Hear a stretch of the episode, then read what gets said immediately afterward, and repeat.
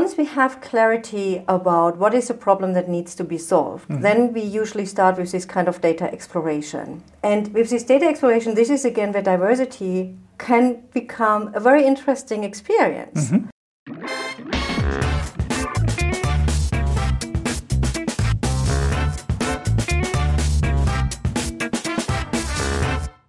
Welcome to the Data Culture Podcast. I'm Carsten Bange, and my guest today is Lydia Nemec. She's head of AI Accelerator at Carl Zeiss AG, and she runs a pretty big and diverse data team. We will learn why this diversity of the team actually plays a very important role for being more successful in implementing the use cases. And we will also learn about the roles she has developed in her team. Lastly, we also get an outlook on future roles and skills that probably many people don't even think about today. This will be very interesting. Enjoy the episode, and as usual, if you like this podcast, share it, like it, or recommend it. We really appreciate it. Thank you, and now enjoy the episode. Hey Lydia, it's great to have you on the Data Culture podcast. Hi, thank you for having me. It's a pleasure. Lydia, you run a sizable machine learning team at Carl Zeiss. And we talked about it before, but you have a 50 50 split in male and females, which is honestly quite unusual in our profession or overall in the data field. So, what's your take on diversity? It's really an interesting topic that you bring up. And as my team started growing, um, I started realizing diversity comes in so many dimensions. So, take, for example, my team.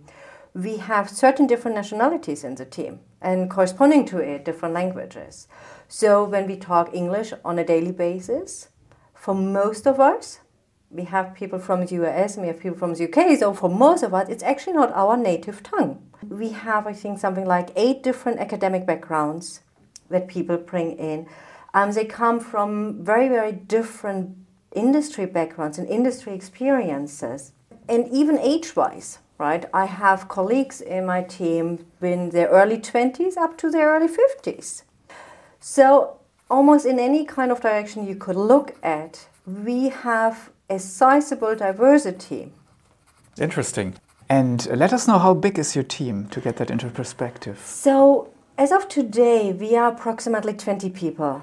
And your focus is purely, let's call it AI, so it's machine learning? Precisely. So we are a machine learning team. We have, um, as of for today, we have about four different machine learning expertise roles defined. Mm-hmm. So we have machine learning expertise that's really focusing on training machine learning models and bringing in a lot of expertise there. We have machine learning engineers that really take care about bringing machine learning models to life because having a trained model is not very valuable if it's not implemented and integrated into a larger context. We have ML ops engineers that help us building up the infrastructure, building up the monitoring, making sure everything runs smooth, stable, maintainable. And what we found to be very, very crucial for us is we have product owners or pro, um, project manager. You, at Zeiss, sometimes we use this word a little bit interchangeable. Mm-hmm. Mm-hmm at times.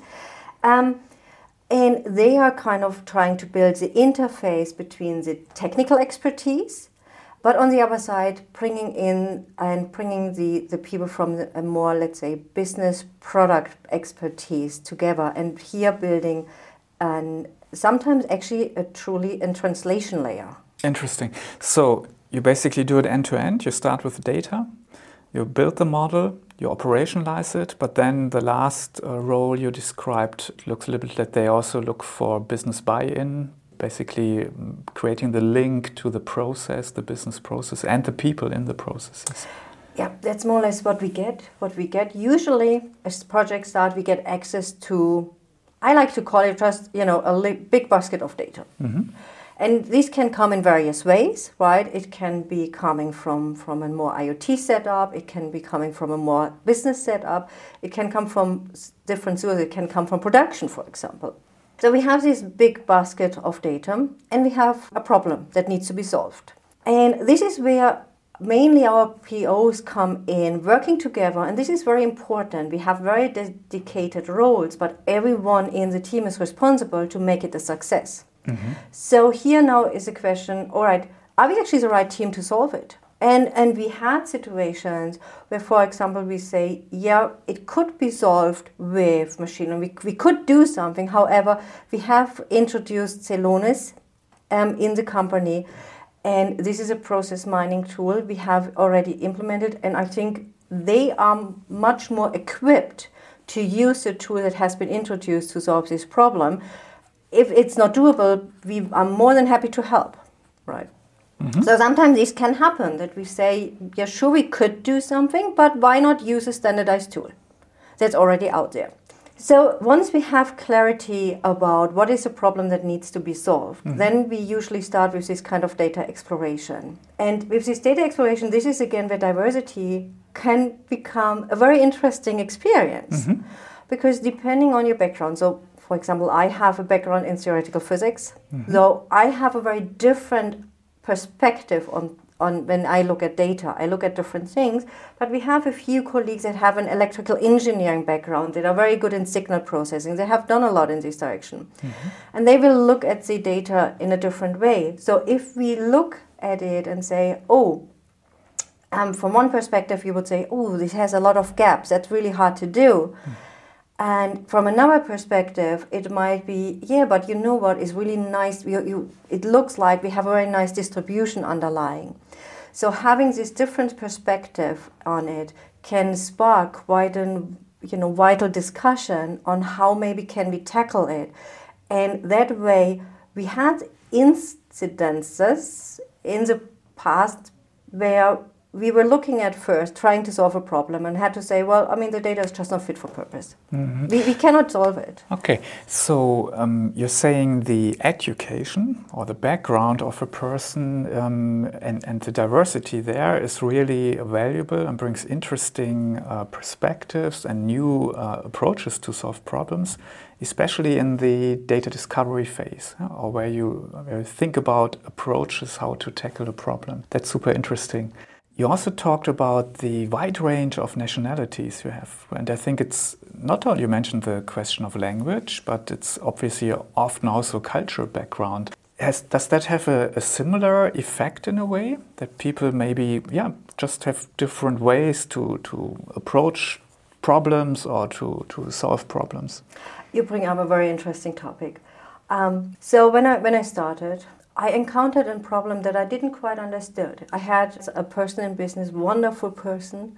I had one in my team, wonderful person, two very, very engaging, positive, collaborative kind of people. And for some reason, somehow it just did not seem to work out.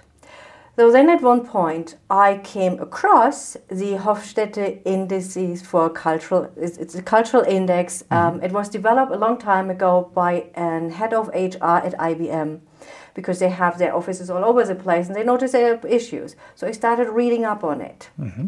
And there's, for example, one scale which has to do with um, you know how close is a culture towards um, authoritarian right there is an authority and i have to apply to it okay. while being you know less of it mm-hmm. and i looked into it and then i started looking oh this person is coming from you know this country background cultural background and the other side is coming from a different and on this scale they were just on very different ends and then I started looking into, and I just observed, right, how is the interaction? And what I noticed is the one person was bringing in ideas and saying, you know, you, you, you are the expert, you have the ideas. All I can provide you, I will provide you with ideas mm. and thoughts, and it can inspire you, and then you just run with whatever inspires you.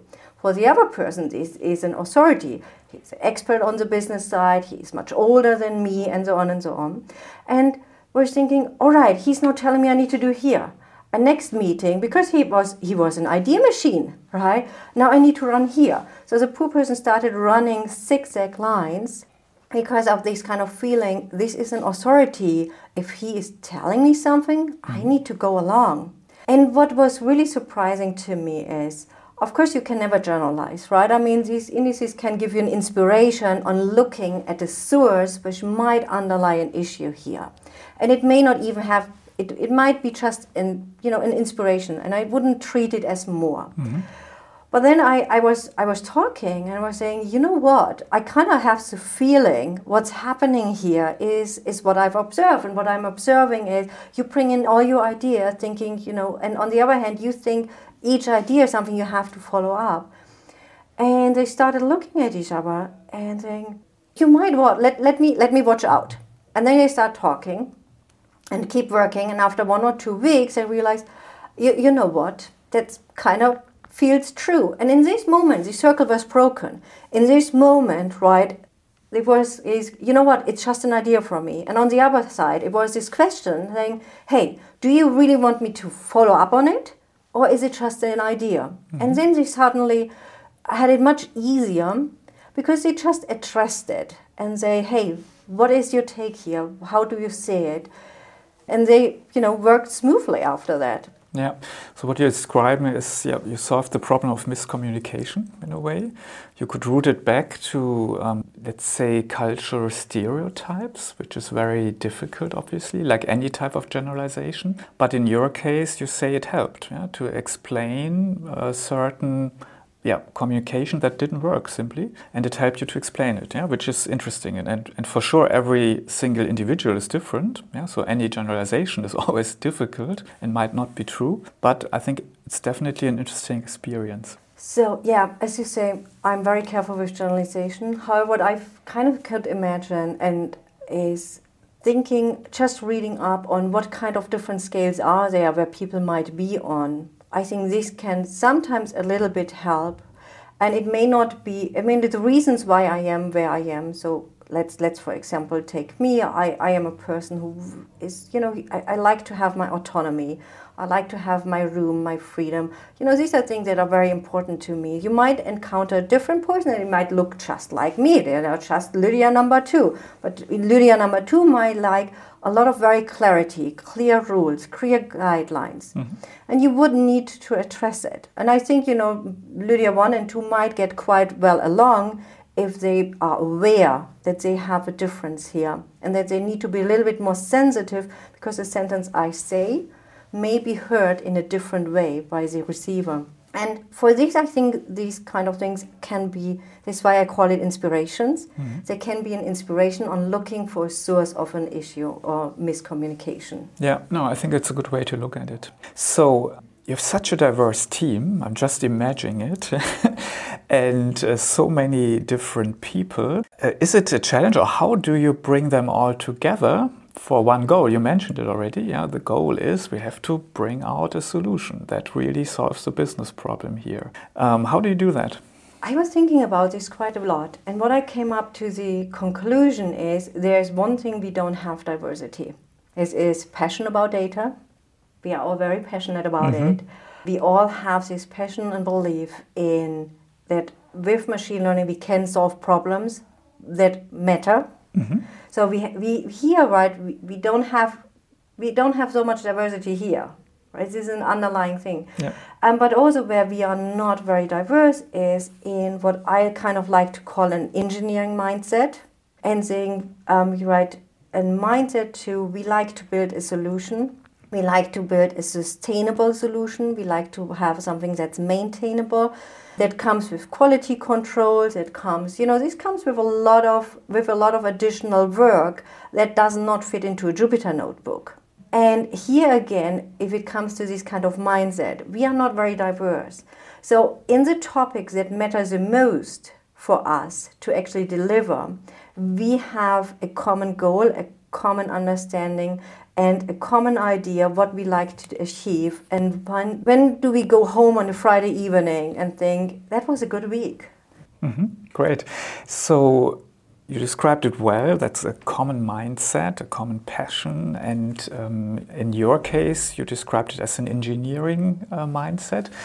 Would that then be the key selection criteria if you select new members of your team? Is that what you're really looking at these days, particularly in the world of machine learning, we talk a lot of biases, biases in the data, mm-hmm. biases in the model, and so on and so on and so on. And of course, if you look in where it comes from, the idea about bias comes very much from behavioral economics. Mm-hmm. So you, of course, have it in your HR processes and so on. So to answer it shortly, we did not do it knowingly and explicitly. So we never had a candidate applying and then we say, nah, he doesn't fit because he does not have an engineering mindset.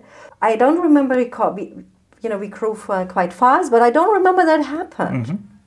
However, I think what we had in our, you know, among me and my, my leader and my senior team, we had this common vision on what we like to achieve and what we believe it needed.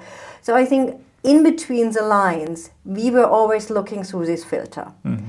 And in a way, I think, and I, I'm, I'm almost embarrassed to admit it here, that you know this is one way of bias in the recruiting we had because we had this kind of filter this is this kind of person this is the kind of mindset we are mm. looking for in recent days because i started thinking about exactly this question i start to be more aware of it and i'm starting to make it more obvious to myself and saying and, and with this being more aware of it, I can question myself more explicitly, mm-hmm. saying, Lydia, really? Is it now right?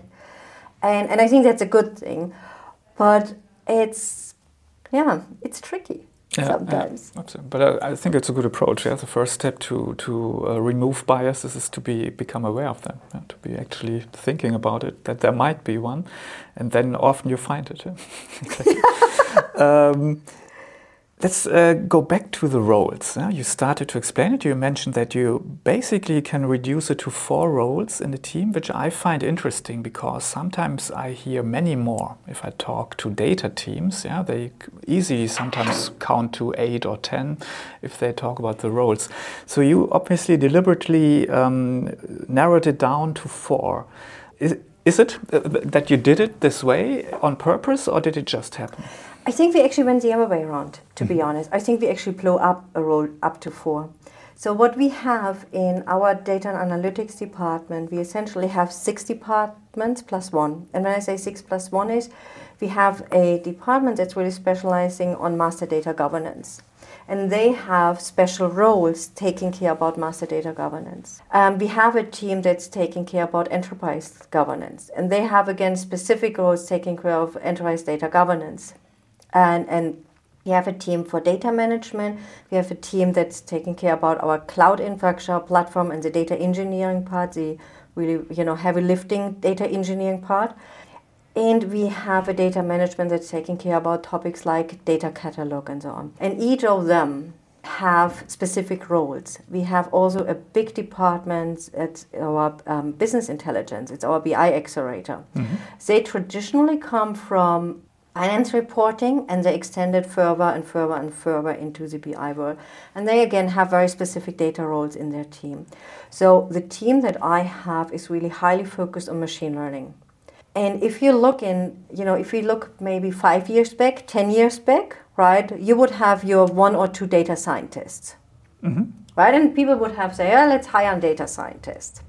And this is why I think I actually blew up the number of roles. All right. Makes sense.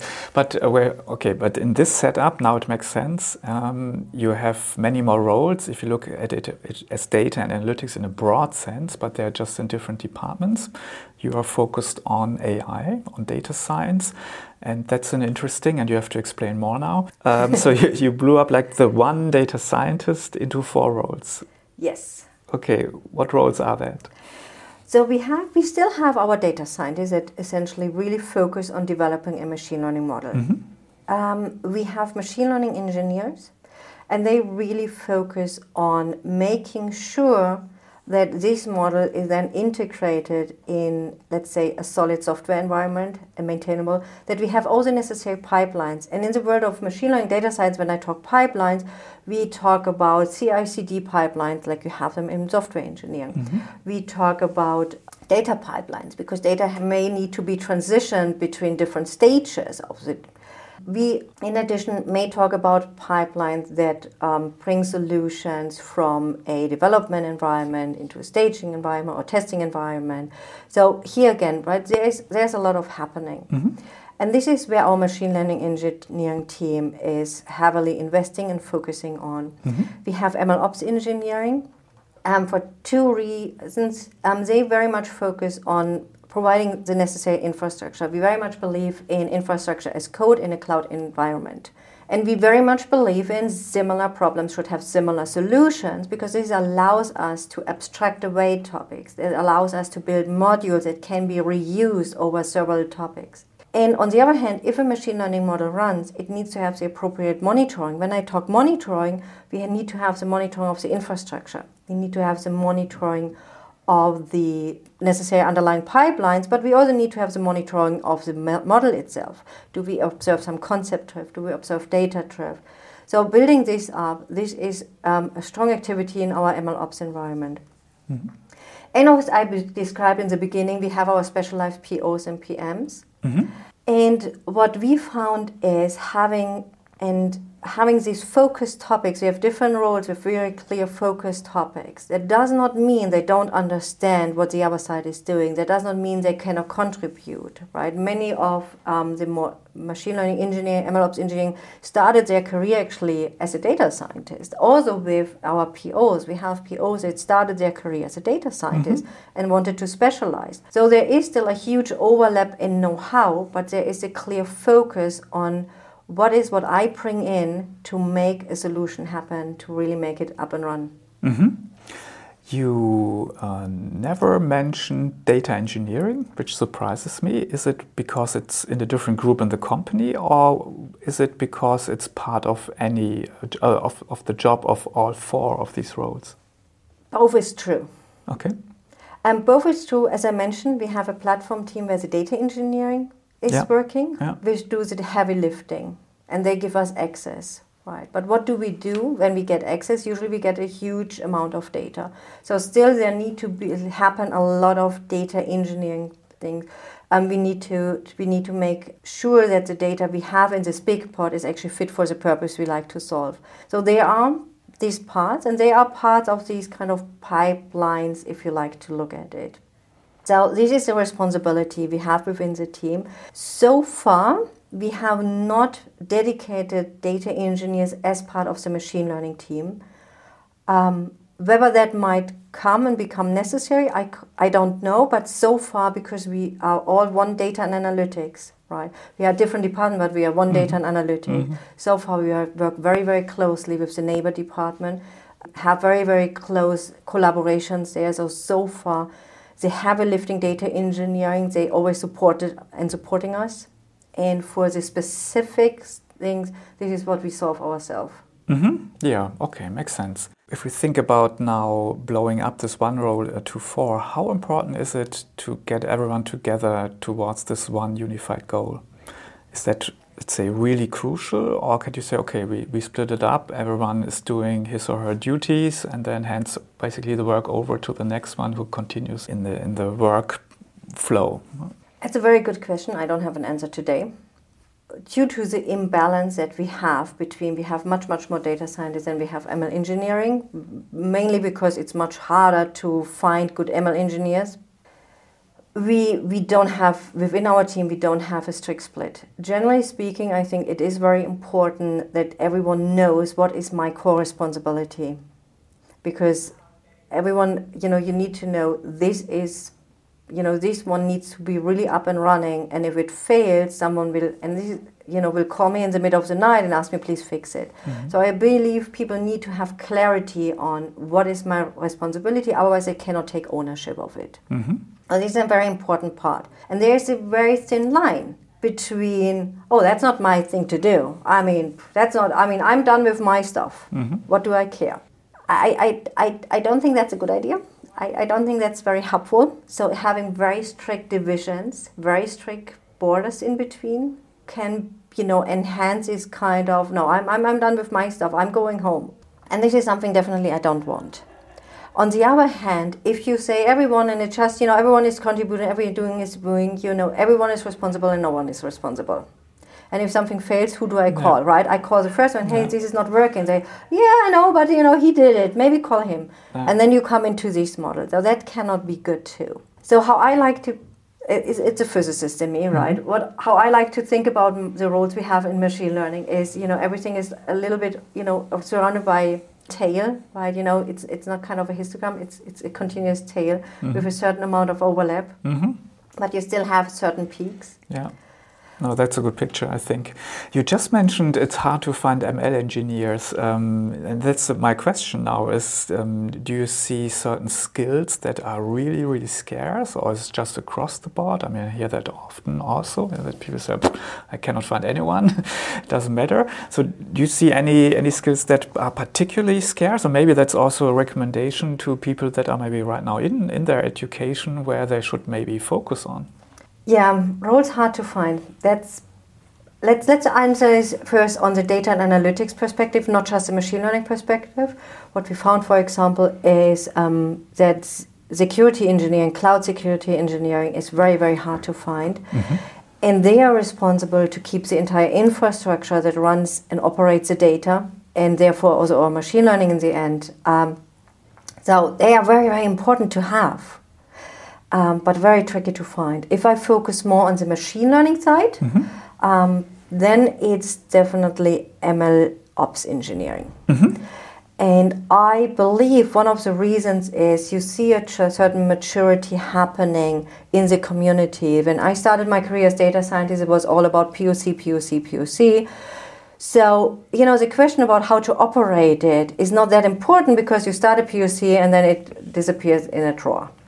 But more and more um, the community matured, more and more the solutions matured, more and more business relevant decisions were based on the machine learning solution. So more and more became important that they start running smoothly. And to make it running smoothly and coming across the border from a POC to something that runs, you need essentially your machine learning engineers.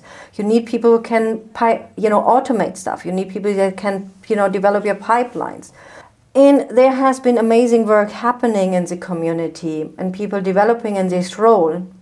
Now you have um, various solutions in, in various industries, companies, also with Zeiss, running, with all the pipelines running. But then you come to the point where you observe these stuff seems to break. You have, you know, it, it seems to stop. You may need to retrain a model.